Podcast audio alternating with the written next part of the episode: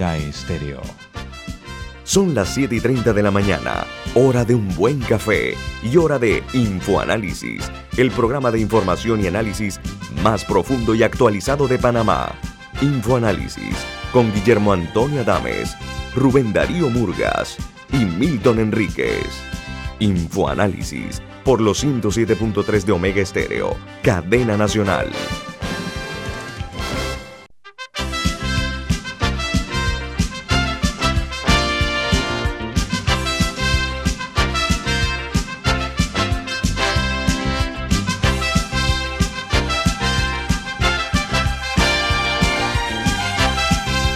Señoras y señores, muy buen día, bienvenidos.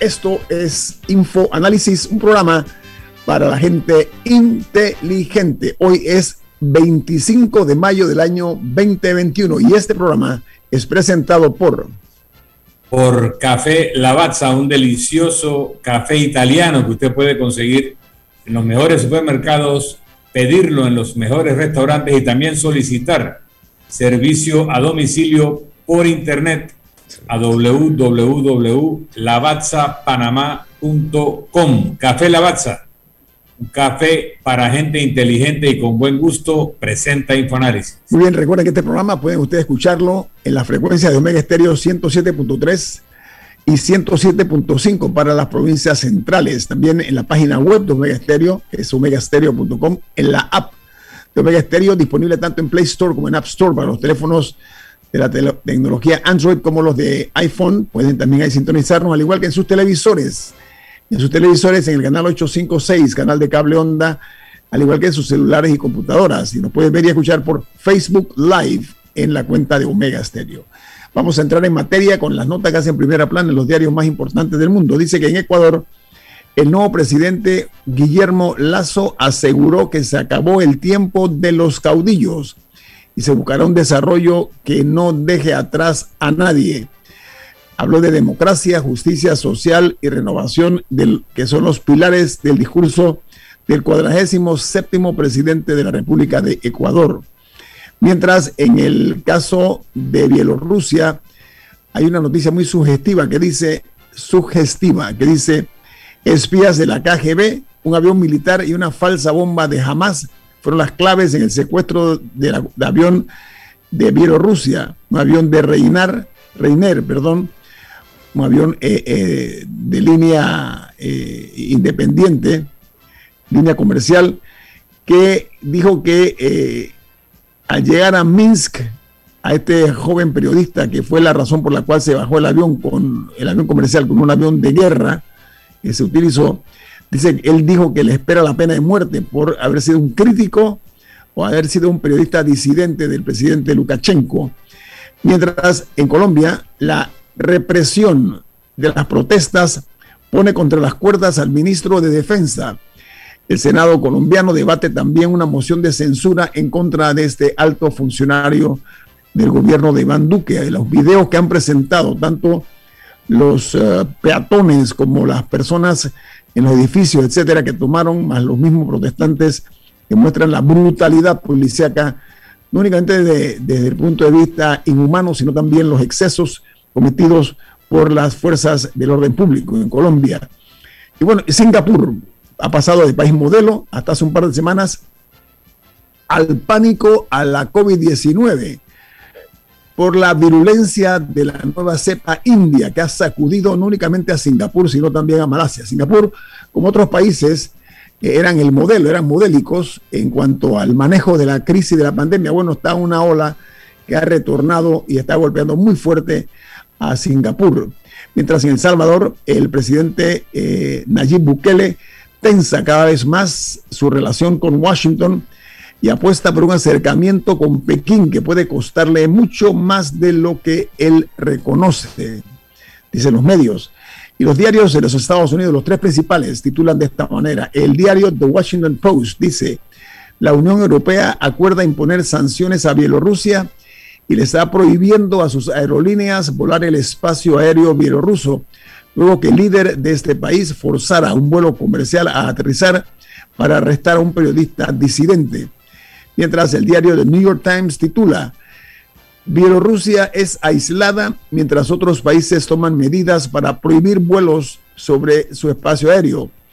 El aterrizaje forzoso del vuelo comercial para arrestar a un periodista disidente provocó la más grande escalada de tensiones en el área en tiempos más recientes entre el este y el oeste. Por otra parte, el diario The Wall Street Journal titula Amazon se acerca a un acuerdo para comprar MGM. Dice que el acuerdo es por 9 mil millones de dólares y transformaría una operación de cine, de la MGM, que se fundó en la era del cine mudo, en la época de Charles Chaplin, entre otros, y se convirtió en un activo de streaming para el gigante del e-commerce, en este sentido para Amazon. Y ahora volvemos a América Latina, porque en República Dominicana el titular principal es que la vicepresidenta de ese país, que dice que salió desde China otro lote de un millón de vacunas anti-COVID. La vacunada, las personas vacunadas en República Dominicana suman 2.855.608 vacunados. Pero la información general sobre los resultados de la COVID en República Dominicana son 284.567 infectados y un total de 3.600 fallecidos víctimas de la COVID. Pero hay una noticia eh, adicional que dice que ya no hay camas COVID en ningún hospital de la capital dominicana. En México, el presidente de ese país, Andrés Manuel López Obrador, anuncia que Pemex, Petróleos Mexicanos, se queda con el 100% de la refinería de Houston. Dice el jefe de Estado mexicano que es un paso sustancial en la, en la independencia energética de ese país. Mientras en Chile, el presidente, perdón, Piñera, anunció que respecto a la implementación de un pase de movilidad, un documento que permite eh, a, las, eh, eh, a una serie de personas que se hayan vacunado estar por encima de las restricciones después que hayan completado el proceso de vacunación de una o dos vacunas en total que usarán a partir de mañana este documento. El gobierno chileno ha prorrogado el cierre total de sus fronteras hasta el 15 de junio Chile tiene números también eh, eh, impactantes eh, de víctimas de la COVID-19. Hablan de 1.335.261 casos según las autoridades de salud de Chile, de personas que están infectadas. 5.374 casos solamente el día de ayer, en las últimas 24 horas, con 28 muertos para, perdón, con 30 muertos ayer, para un total de 28.548 fallecidos por la COVID.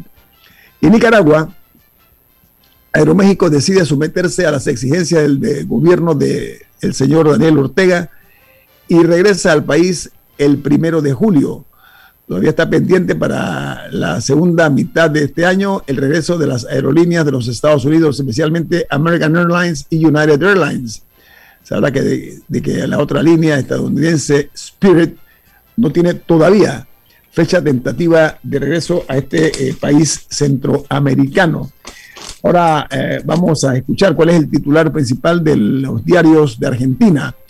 Dice que polémica por decisión de no dejar volver a casa a los que salieron de la ciudad de viaje el fin de semana. Los juristas la califican de inconstitucional, mientras en la capital, Buenos Aires, muchos locales abrieron en centros de comerciales desafiando las restricciones ante el escaso control que hay.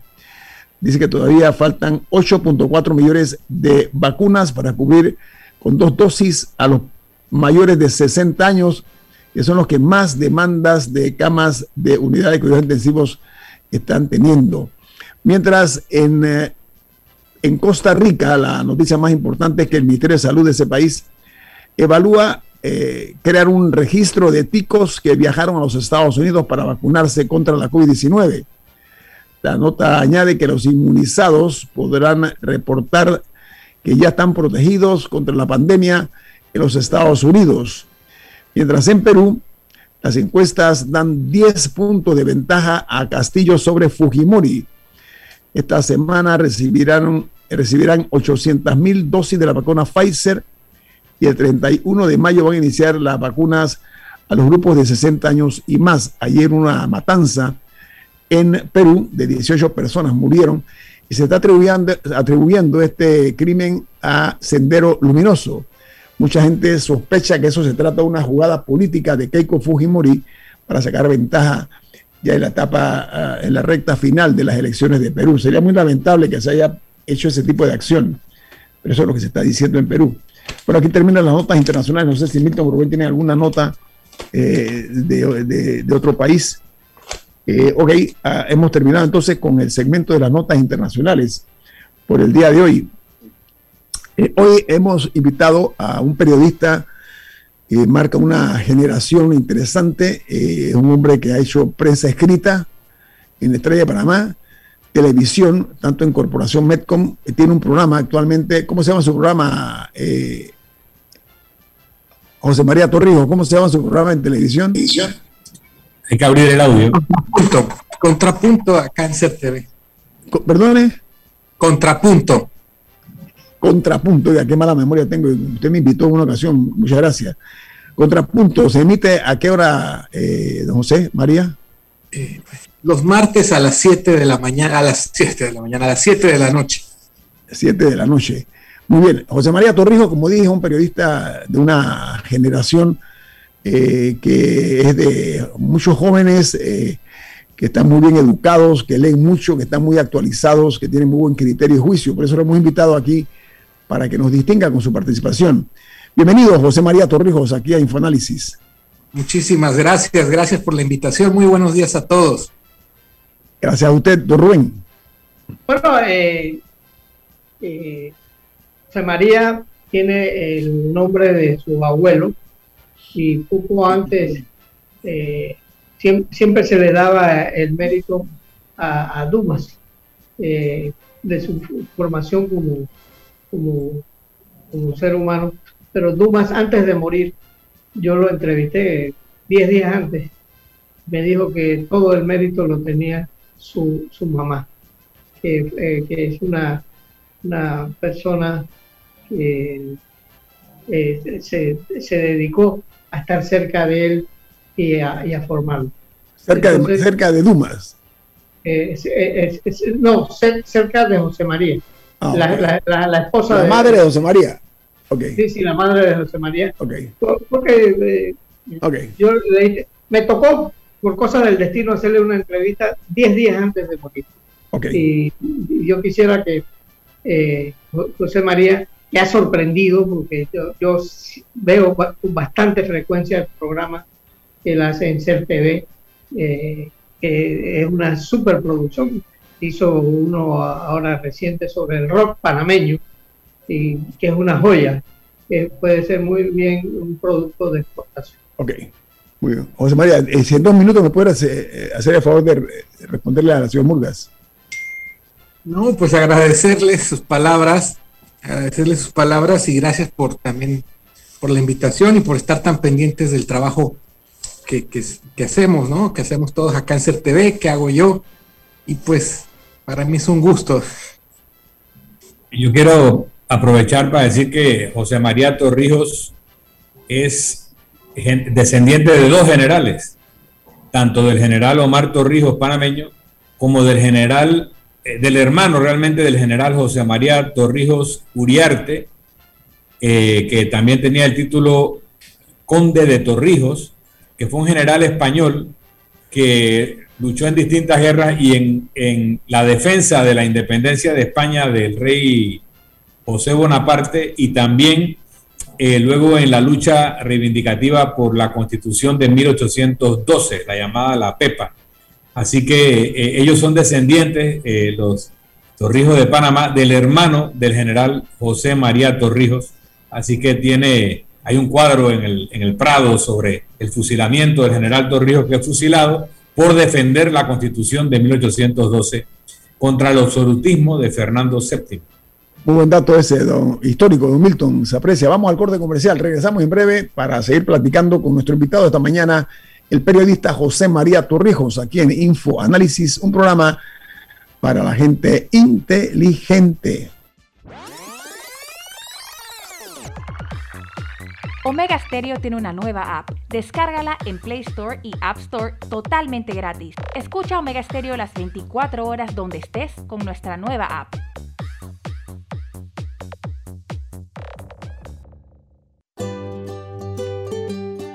En la vida hay momentos en que todos vamos a necesitar de un apoyo adicional. Para cualquier situación, hay formas de hacer más cómodo y placentero nuestro diario vivir. Sea cual sea su necesidad, en Hogar y Salud los apoyamos haciéndole la vida más fácil, porque contamos con la experiencia necesaria para recomendarle lo que usted necesite. Recuerde, Hogar y Salud les hace la vida más fácil. Visite nuestras nuevas sucursales en Villa Zaita al lado del Super 99 y en Cativa Colón al lado del Super Extra. Estamos abiertos en todas nuestras sucursales del país y le hacemos su entrega de forma gratuita en Panamá Centro. Para mayor información, puede consultar en Instagram y Facebook. En Banco Aliado te acompañamos en tu crecimiento financiero. Junto a nuestras subsidiarias en Aliado Factoring, brindamos la liquidez inmediata. En Aliado Seguros te protegemos en tus proyectos. En Aliado Leasing equipamos tu negocio como lo merece. Y en Finacredit te apoyamos siempre. Banco Aliado, aquí estamos para ti. Síguenos en nuestras redes sociales como arroba Banco Aliado y visítanos en nuestra página web bancoaliado.com. Ya viene InfoAnálisis, el programa para gente inteligente como usted.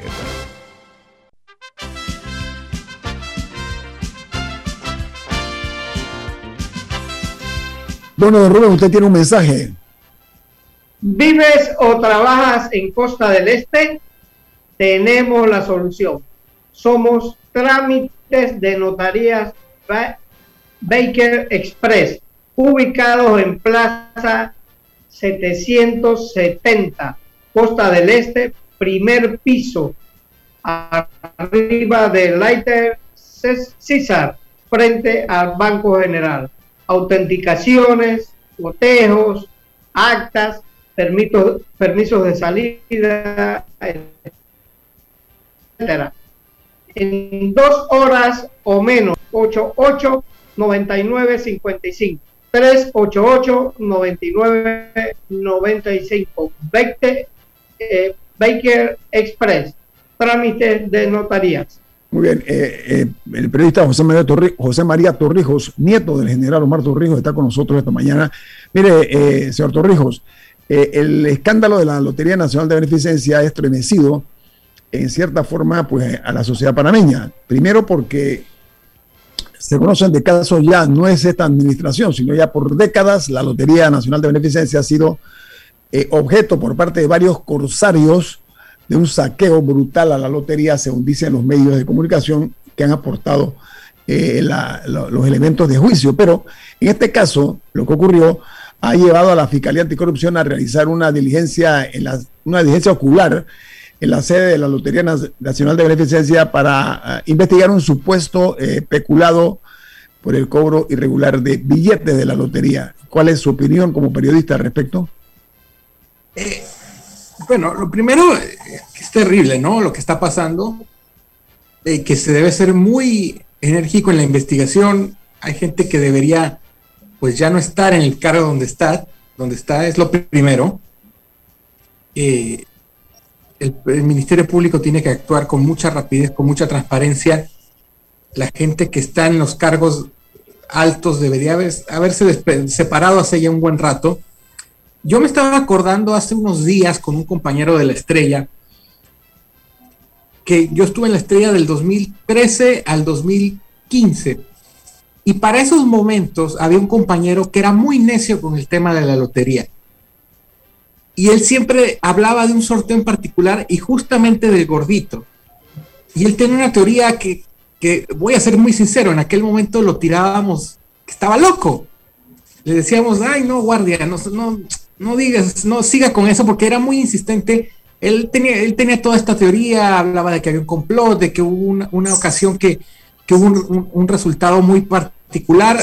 No recuerdo muy bien los detalles de, de lo que él esbozaba, pero lo que sí me acuerdo es que ahora que explotó todo esto, ahora que explotó toda esta situación, de repente como que lo que él decía empezó a encajar. Y ya la verdad, debo admitirlo, no me pareció tan loco. Y, yo digo, bueno, este señor que ya no está trabajando en la estrella, ya creo que ya se retiró, pues una corazonada o algo tenía de razón. Y me hace pensar justamente de cuánto tiempo atrás cosas como estas venían sucediendo. Yo sí recuerdo, quizás para las generaciones más jóvenes, la lotería no tiene este significado tan especial, pero hay una gran parte de la población que sí tenía una imagen de la lotería o, o algo como una percepción de la lotería muy en alto y la lotería representaba mucho para muchas personas. Entonces, eh, eh, esta pérdida de credibilidad, esta, mancillar este, esta imagen, también mancilla de cierta forma el, ánimo de la población o la autoestima de la sociedad, si pudiéramos decirlo de esa forma. Oiga, don José María, eh, esta situación de la, de la, de la Lotería Nacional de Beneficencia ha llevado eh, a unas eh, perlas declarativas por parte del vicepresidente de la Asamblea Nacional, de nombre Tito Rodríguez. Su nombre es Tito, no estoy bajo ninguna circunstancia tuteándolo. Tito Rodríguez es su nombre. Y Tito Rodríguez declaró al diario La Prensa. El, Tito es un nombre de emperador romano, no es un diminutivo oh, de Luis. Oh, ya entiendo por dónde viene la cosa. Entonces, bueno, voy, a, voy a retomar el tema. Las declaraciones eh, eh, que brindó al knockout de, la prensa, él dijo, entre otras, hablo de perlas declarativas porque realmente esto me sorprende, porque esto ya eh, es una cortina que estaba semiabierta. Bueno, ya se sabe qué es lo que hay detrás en cuanto a cómo se ve la lotería de la parte del, punto de vista político. Para algunos es un, es un, bastión político, para otros es, como dijo, una caja menuda. A ver, el señor diputado Rodríguez dijo que él saltó del partido panameñista al partido Molirena porque le iban a parar sus proyectos durante el gobierno de Ricardo Martinelli. Ojo, añadió que, eh, eh, eh, que, ellos, si no, no lo apoyaban hoy día, si no cumple con las indicaciones, le habla de llamadas, él dice que con, no le ayudan con proyectitos, fue la palabra que usó, lo cito, y dijo, citó por ejemplo que él dice que tiene 128 calles por 30 millones de dólares. La pregunta mía, ¿de cuándo acá los diputados dentro de sus responsabilidades tienen que hacer calle? Eso corresponde a los, a los señores representantes de corregimiento. Y cierro el círculo porque él aceptó y declaró tener tres personas en la vicepresidenta de la Asamblea nombradas en una planilla que dice, le preguntaron, bueno, y en su planilla cuánto tiene, la verdad que no sé, pero son como 20 y que le dan 20 mil dólares. Entonces, él añade que fuera de la Asamblea Nacional eh, está nombrada su esposa el Ministerio de Gobierno, eh, su ex esposa, perdón, su esposa está nombrada en la Lotería Nacional de Beneficencia, al igual que su cuñado, que dice que lo sacaron por falta de confianza. E, esa mentalidad de que convierten a las instituciones en unas, eh, digamos, unas empresas generadoras de empleo, ¿qué opinión le merece usted como hombre joven? Pues una visión tal vez muy distinta de la política tradicional criolla. Obviamente es muy lamentable, es muy cínico, el Señor, hay que decirlo. Eh, pero a veces yo lo que pienso es, realmente si esto es nuevo, si, el, si el sistema no era así antes, mm. lo nuevo es el nivel de cinismo. Quizás antes había eh, una leve intención de disimularlo, pudiéramos decirlo, pero pareciera que el sistema siempre ha sido así. Y aunque dar, da mucho coraje el cinismo, creo que hasta cierto punto es mejor, porque así la gente se da cuenta. Es, es una cosa contradictoria, ¿no? Quizás con estas cosas la gente se da cuenta y abre los ojos finalmente y se da y, o, confirma cosas que ya sospechaban pero que no terminaban por por asegurar. Ahora, la gran duda es, ¿qué cambia esto? Porque esto no es una cosa del sistema, esto también es una cosa de la ética de las personas. Y la ética de las personas no cambia porque cambien, y quizás me estoy diciendo el tema, porque cambie una constitución, porque hagan un pacto, la ética de las personas cambia por su formación y por lo que aprenden en el camino y por lo que se les enseña cuando van creciendo.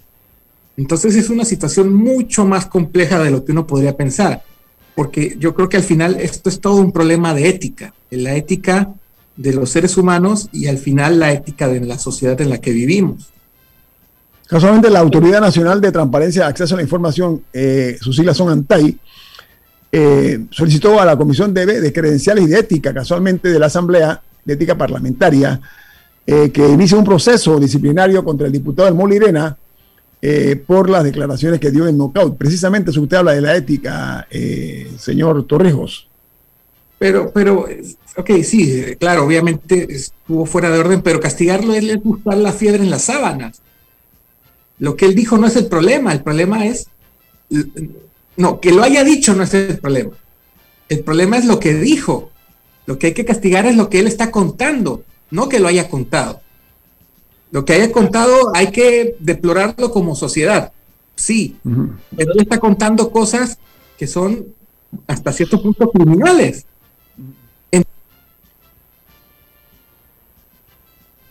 Castigarlo a él es es buscar una excusa, no es castigar a los verdaderos culpables o no es castigar a todos los culpables, si queremos decirlo de cierta forma, ni castigarlos por el problema real. Y al final también el problema con PAI es que muchas veces ellos están, por su constitución legal, maniatados y les falta la, posibilidad de brindar un castigo mayor. Oiga, señor Torrijos, nos quedan eh, tres minutos. El diputado Rodríguez, estoy citando eh, su entrevista, él dijo que eh, fuera de la, de la, Asamblea Nacional, pues habló de su esposa, ex esposa del Ministerio de Gobierno, su esposa en la lotería, su cuñado, etcétera. Pero dijo también que tiene nombrada gente que hizo campaña con él en las juntas comunales y que espera que le nombren más gente todavía en la Lotería Nacional de Beneficencia. ¿Qué le parece? Lamentable porque es que, y volvemos al tema de la ética y volvemos al tema de la sociedad. Desafortunadamente, el tema de la política en general se ve como una agencia de empleos, tanto del, del, político que participa como de la gente que lo apoya. Esto es una cosa de dos vías. Mucha gente camina, hace campaña, eh, aporta, porque después quieren conseguir algo a cambio. Entonces, no, no, nos, no nos engañemos, no es solamente el político, es la sociedad en la que el político convive. Y, y, y, hay que decirlo, él, él, él, él dijo algo, si, no se, si con leyes un diputado no se reelige. Y es verdad, o sea, la gente, la sociedad está estructurada y mentalizada de cierta manera que permite que este juego y que permite que estas situaciones se den. O sea, no es, eh, es, un, es un tema de múltiples vías. Sí, el diputado Rodríguez dijo, dijo una frase, pues, vamos al corte. Tengo un corte, Rubén, se la paso con muchísimo gusto después del corte. Eh, el señor Torrijos dijo una cosa interesante porque él citó, creo, eh, eh, porque el, el, diputado Rodríguez, eh, esto, esto, es un titular simpático, dice, si nos pasamos haciendo leyes bonitas, no nos reelegimos. De, esta me, impactó muchísimo también, o sea, ellos piensan en la reelección más que en hacer buenas leyes, es lo que él dijo, él la llamó bonita. Vamos al corte comercial, al regreso, don Rubén le tiene preguntas a nuestro invitado José María Torrijos, aquí en Info Análisis, un programa para la gente inteligente. Esta es la hora. 8 a.m. 8 horas. Omega Estéreo, 40 años con usted en todo momento.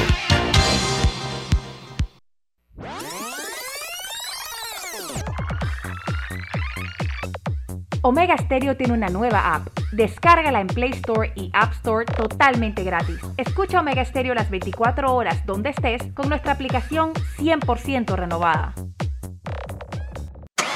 La nueva Ford Explorer XLT está preparada para cualquier aventura, con lo último en tecnología Sync 3, asistencia de manejo Ford Copilot 360, 7 bolsas de aire, transmisión de 10 velocidades, interior ajustable que brinda mayor espacio y confort para toda la familia, a solo 46.635 sin ITBMS. Ven a cualquiera de nuestras tres sucursales, Transísmica, Chitre y David, o llámanos al 229-9333. Ingresa a www.distribuidoradavidsa.com para que conozcas y codices ya tu nueva Ford. Ponte cómodo con un Explorer XLT. Brother, yo creo que el paquete perfecto debería traer WhatsApp, Facebook y WeChat gratis por 15 días. No, no, no, no, no. Perfecto serían 30 días. Ok, ¿y con internet para navegar y compartir? Sí, mínimo 2 gigas. Claro, y minutos a cualquier operador. ¿Y el precio? 5 balboas sería buenísimo. En Claro creamos el paquete que quiere la gente. Nuevo Super Pack de Claro. Más información en claro.com.pa. ¿Vives o trabajas en Costa del Este? Tenemos la solución. Somos Trámites de Notaría Baker Express, ubicados en Plaza 770 Costa del Este, primer piso arriba de Little Caesars, frente a Banco General. Autenticaciones, cotejos, actas, permisos de salida, etcétera, en dos horas o menos tramitamos tus documentos. Teléfono 388-9955. Ya viene InfoAnálisis, el programa para gente inteligente como usted.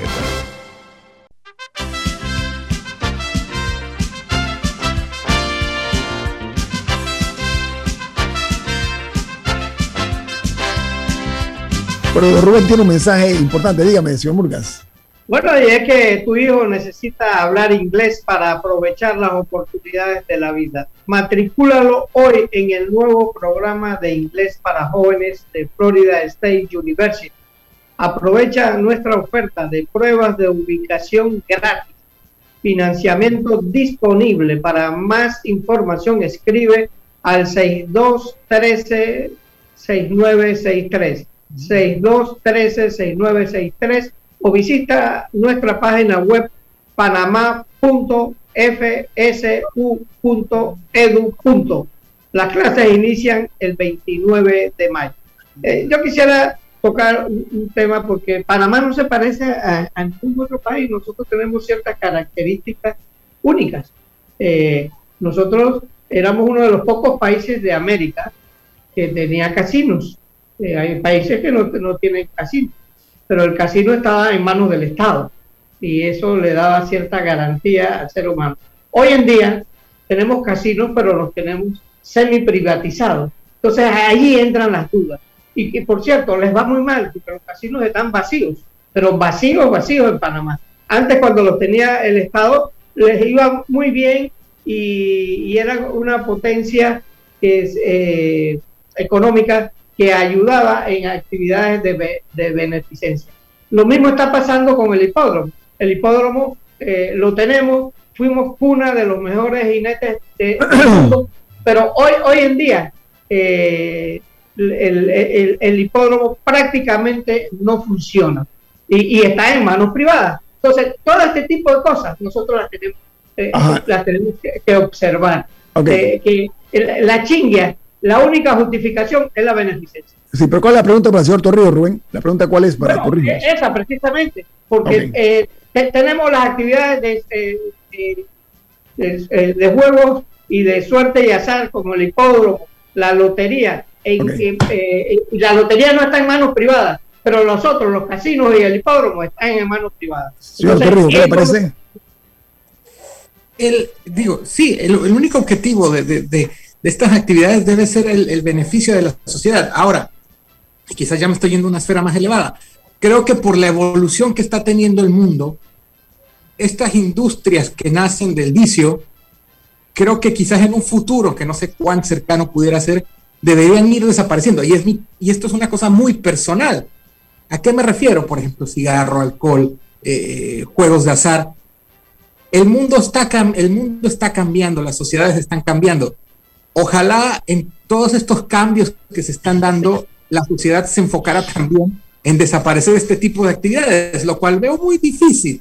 Porque, por ejemplo, el cigarrillo, aun cuando se sabe que es nocivo, eh, se mantiene como, una, como un negocio y como una industria por el tema de que mueve dinero. Y claro, donde se mueve dinero siempre hay suciedad, debo opinar yo. Pero eh, ojalá que este tipo de cosas eventualmente se desaparecieran. La, ludopatía es, es, un tema, perdón, la ludopatía, sí, los vicios a, las apuestas y todo lo demás, es un tema muy sensible, mucha gente se enferma de esto y la lotería, claro, tiene su lado de beneficencia, que es el de aportar, pero también tiene un lado muy oscuro y sin embargo, la lotería también alimenta muchísimos hogares en Panamá.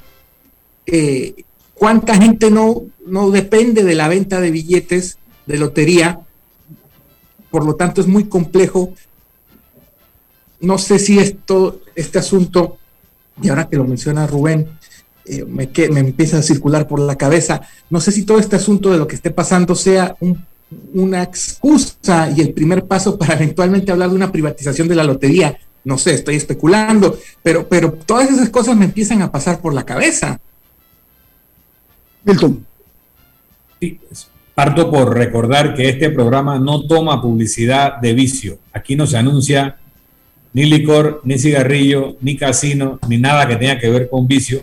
Ni cuña de gobierno tampoco. Ni cuña de tampoco gobierno. tomamos cuñas de gobierno ni de partidos políticos o candidatos, tal vez por la misma causa.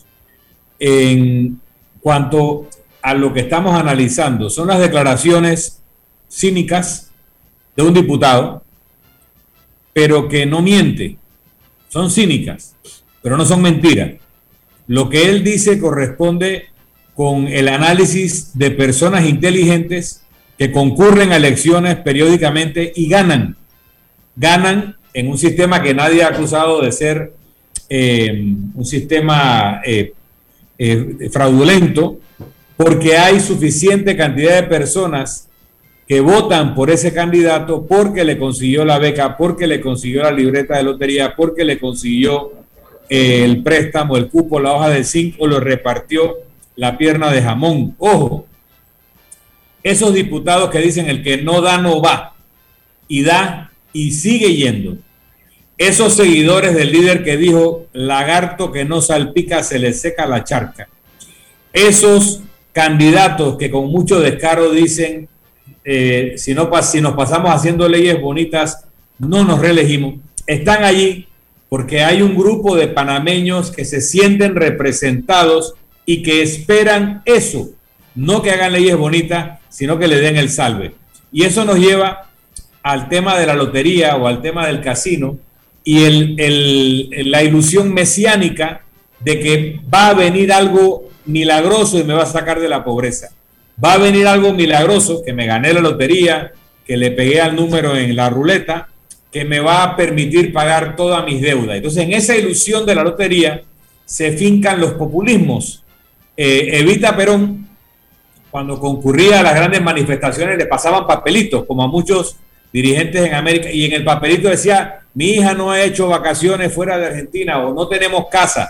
Y de ese, esos miles, cientos de miles o millones de personas, a uno le tocaba la casa y se decía, Evita le consiguió casa a esta familia. Entonces todos querían ese etiquete de lotería, que era que Evita les tomara el papelito y le resolviera sus problemas.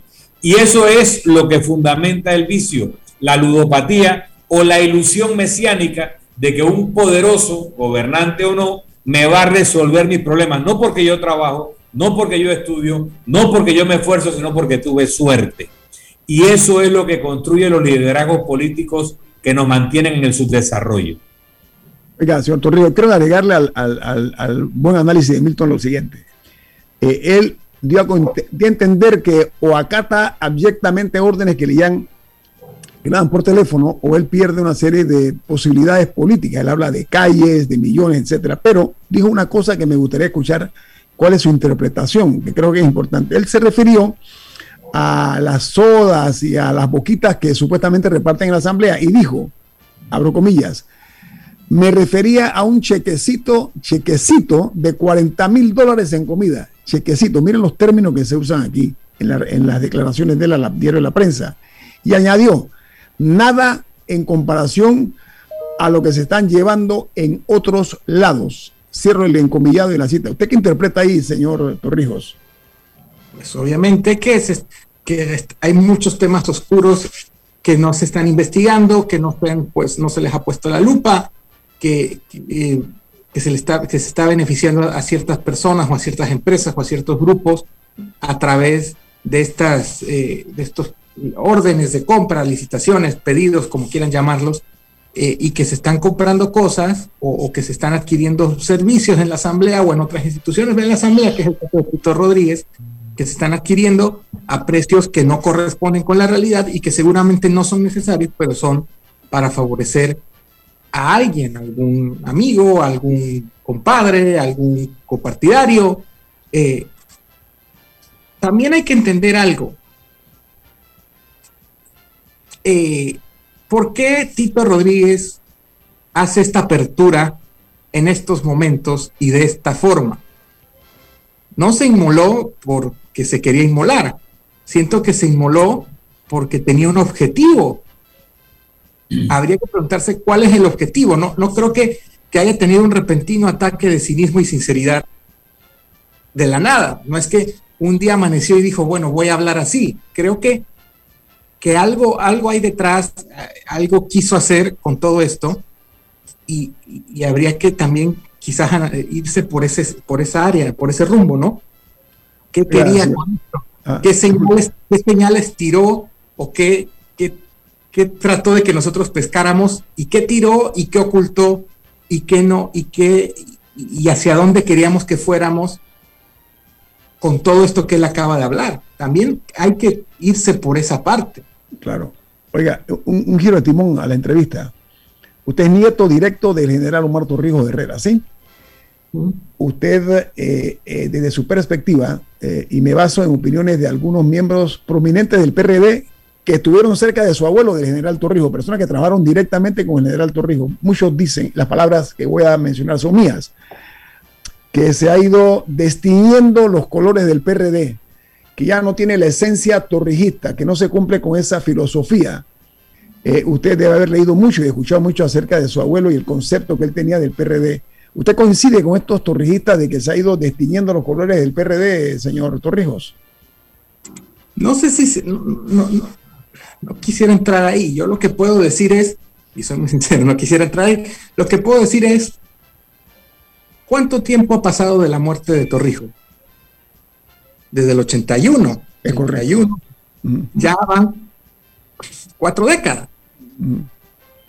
Todo toda institución, toda organización debe crecer, evolucionar, adaptarse a los tiempos que vive. Cuando Torrijos murió, no estaba la globalización. Cuando Torrijos murió, no estaba la era del Internet. Cuando Torrijos murió, no vivíamos en esta sociedad inclusiva, por ejemplo, los temas de, de LGBTQ, más, todas esas cosas que conforman el mundo de hoy y que son tan importantes. Entonces, el pensamiento de una persona que murió en el 81, obviamente con el transcurso de la vida, va a ir quedándose corto en las realidades del mundo actual, va a quedar desfasado. ¿Qué es lo que hay que hacer? Tomar esas ideas originarias, fundacionales, por decirlo de alguna manera, e ir actualizándolas. Tendrían que surgir nuevos teóricos, tendrían que surgir nuevos eh, líderes que actualizaran el pensamiento, si quieres llamarlo de alguna forma, para que no quede desfasado. Entonces, quizás ese es el gran problema. ¿Quiénes son los teóricos que vinieron después?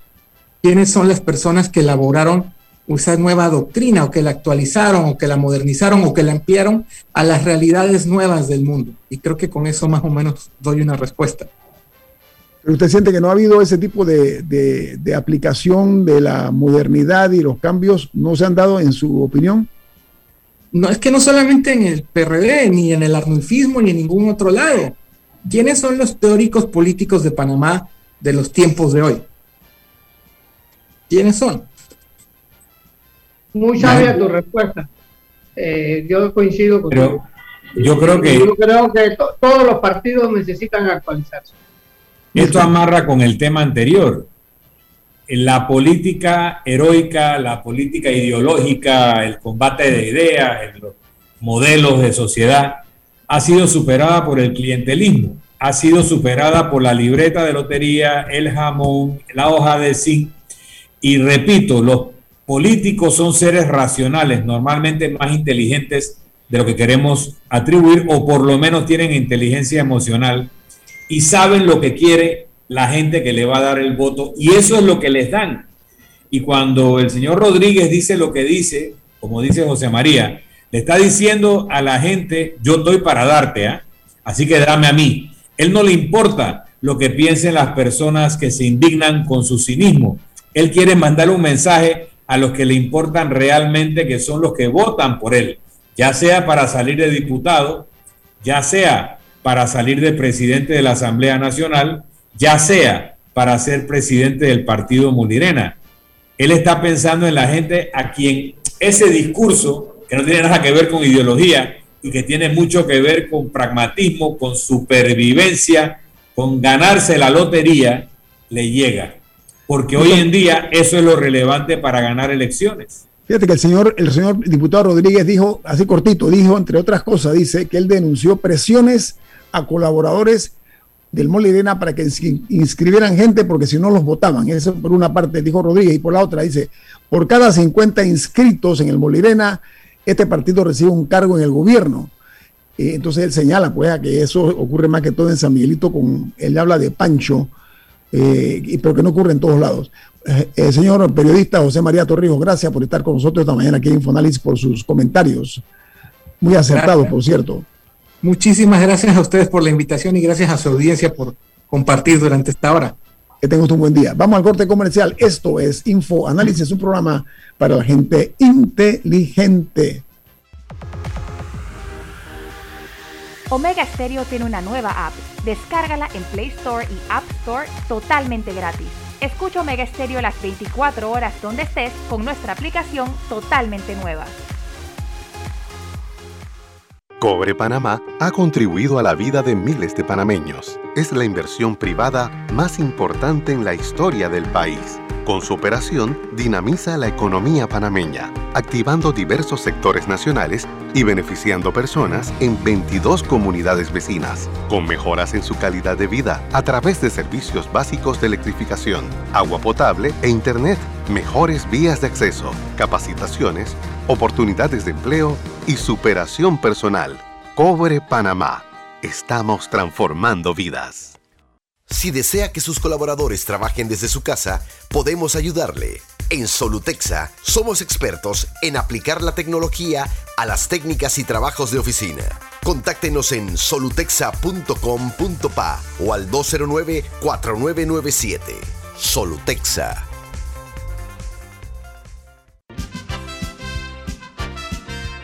Ya viene InfoAnálisis, el programa para gente inteligente como usted.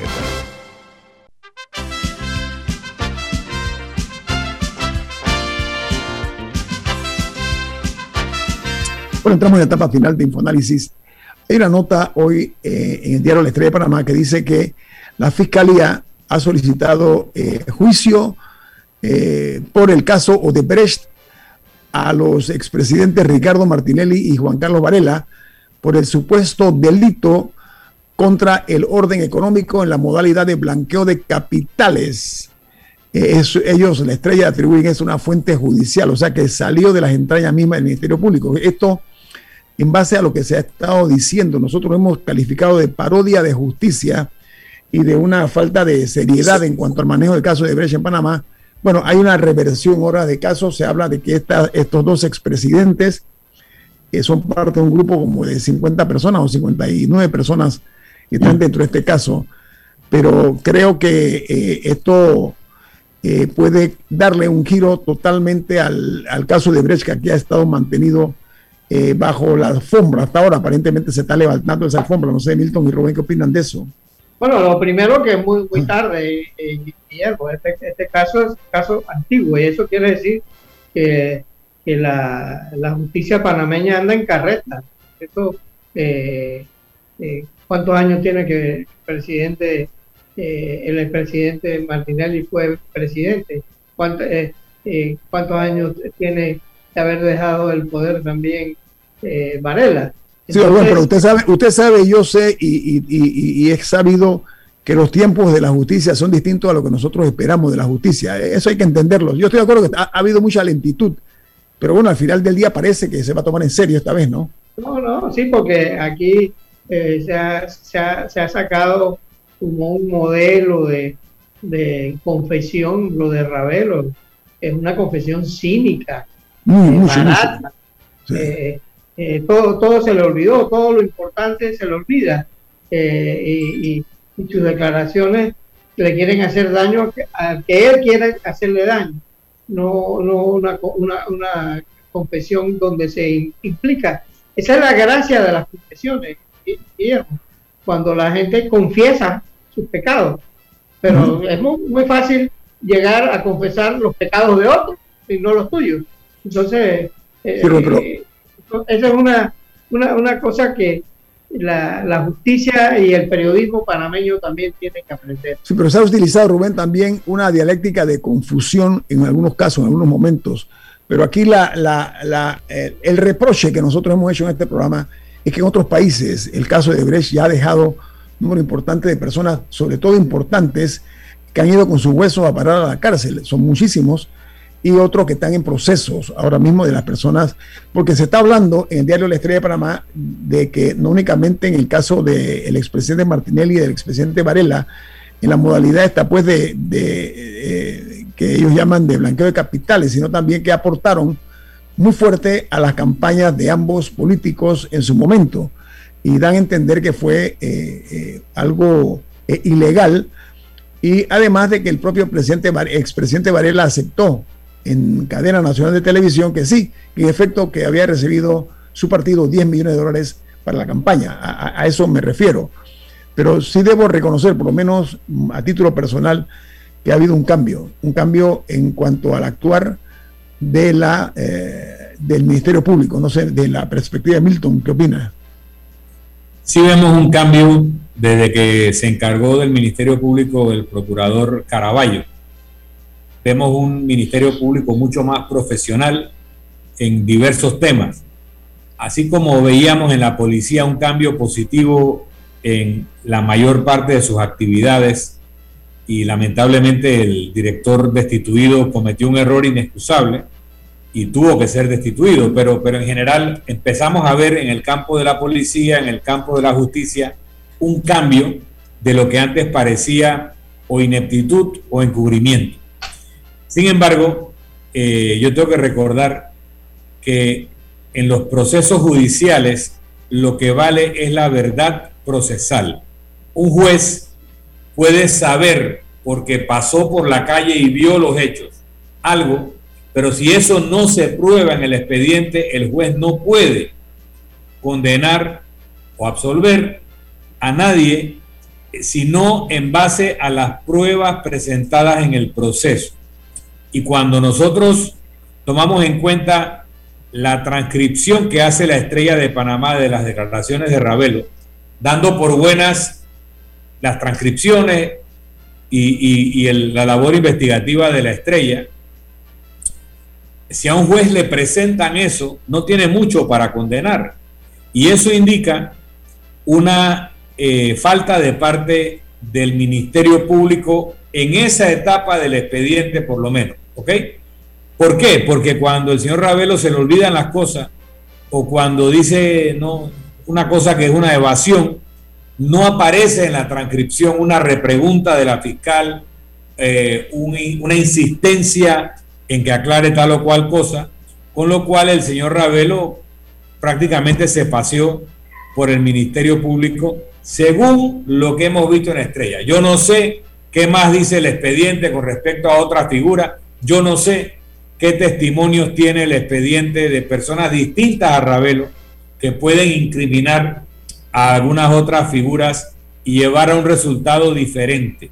Pero tengo la sensación desde hace mucho tiempo que tanto en Brasil como en Panamá hay interés de que los peces gordos sigan nadando en el mar y a lo sumo frían un par de sardinitas para satisfacer a la opinión pública y que la orientación de la investigación iba en esa dirección.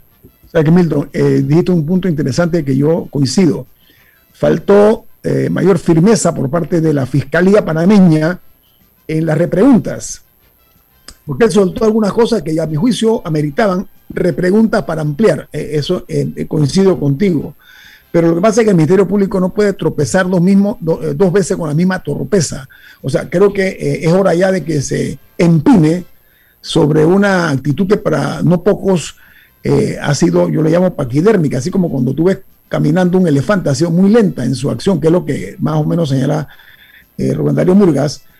Pero yo siento que realmente Panamá no puede seguir haciendo el ridículo en el concierto de las naciones que fueron tocadas por la constructora de Brecht, pero no únicamente creo que debe verse en el aspecto de los políticos, Milton, o de los funcionarios, sino también los empresarios que se prestaron para muchas de estas cosas, o sea, hombre, hombre de negocio, vamos a ponerle así, no sé si se califican, o sea, no hay un solo grupo, no, no es nada más la clase política. Solo te corrijo que no creo que se prestaron, se alquilaron o se vendieron, pero nunca se prestaron. Se hipotecaron, se hipotecaron, Milton. Sí, porque dicen en inglés, it takes two to tango. Es correcto, a eso me refería. Empresarios, aquí hay bancos, aquí hay eh, mucha gente involucrada. Como dice Rubén, en la foto falta gente, ¿no? Que tuvieron que ver con toda la trama antes, durante y después. Mira, hace 20, 30 años, eh, la gente que llegaba al poder o las personas que los llevaban al poder robaban para robar. En los últimos años roban para robar y dejan un saldo para repartir. En, el, en, la, en, la, en la contabilidad del peculado se pone un porcentaje para los abogados, un porcentaje para comprar medios de comunicación o periodistas, un porcentaje para la eh, seguridad privada. Eh, entonces roban mucho más porque ya están previendo lo que le va a costar no caer preso. Y si caen presos, como pasa en cárceles de Centroamérica, entonces tener dinero para que te entren visitantes, para que te traigan comida china o comida italiana o de acuerdo a lo que se te ocurre en el día para que te metan un buen licor y para que te metan cantantes a cantar. O sea, la, la industria de la corrupción se ha sofisticado al punto que ya está diseñada no solo para robar, sino para alargar los procesos penales por lo que te robaste y luego para salir impune o con una leve sanción en donde ni siquiera devuelves lo que te robaste. Por ejemplo, en el caso de Brecht, las multas que se le han aplicado a ellos son una fracción de lo que ellos se llevaron y de lo que ellos repartieron. Así no vale. Tú tienes que tener una multa que sea un múltiplo del daño que tú causaste para que te duela. Y no es posible decir que, bueno, y ahora para pagarte la multa me tienes que dar más contratos, que es lo que ha pretendido y ha logrado Odebrecht, ahora llamada Nuevo Honor. A todos nuestros países, si yo te voy a pagar la multa, pero me tienes que seguir dando contratos y de allí te la voy a pagar. Qué bonito. Así se combate la corrupción en nuestros países. Es una burla. El tema sería cómico si no fuera trágico. La forma como se han manejado esto. Ah, eh, la multa impuesta a Odebrecht fue una multa cariñosa. Fue una, multa aterciopelada cuidado con la piel de Odebrecht. O sea, eso es una realidad. O sea, fuimos demasiado generosos para una, para una situación donde aquí se dilapidaron miles de millones de dólares en la, eh, en la política eh, emprendida por Odebrecht o por algunos políticos en Panamá. Y, aquí parece como que no va a ocurrir mayor cosa, salvo que estamos viendo ahora mismo un repunte, por usar un término que es de la pandemia, un repunte, una segunda ola en el caso de Brecht. Bueno, Milton, viene Álvaro Alvarado con su programa Sin Rodeos. ¿Qué le parece si nos vamos? Muy nos despedimos y lo hacemos disfrutando una deliciosa taza del café Lavazza, un café italiano espectacular, café Lavazza, un café para gente inteligente y con buen gusto. Despide Infoanálisis. Bueno, amigos, gracias por la sintonía. Mañana a las siete y media volvemos a estar con ustedes. Entonces, Milton, nos vamos. Y nos vemos. Hasta mañana. Ha terminado el infoanálisis de hoy. Lo esperamos mañana, de 7 y 30 a 8 y 30 de la mañana.